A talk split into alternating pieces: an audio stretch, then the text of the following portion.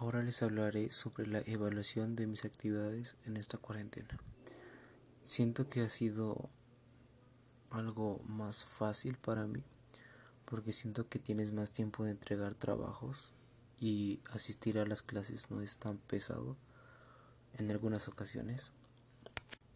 La verdad no siento como una diferencia tan drástica en las clases presenciales que en las clases online en cuestión de de evaluación porque sigo como que entendiendo en sí su forma de trabajar y eso hace que tenga buenas calificaciones si entrego buenos trabajos.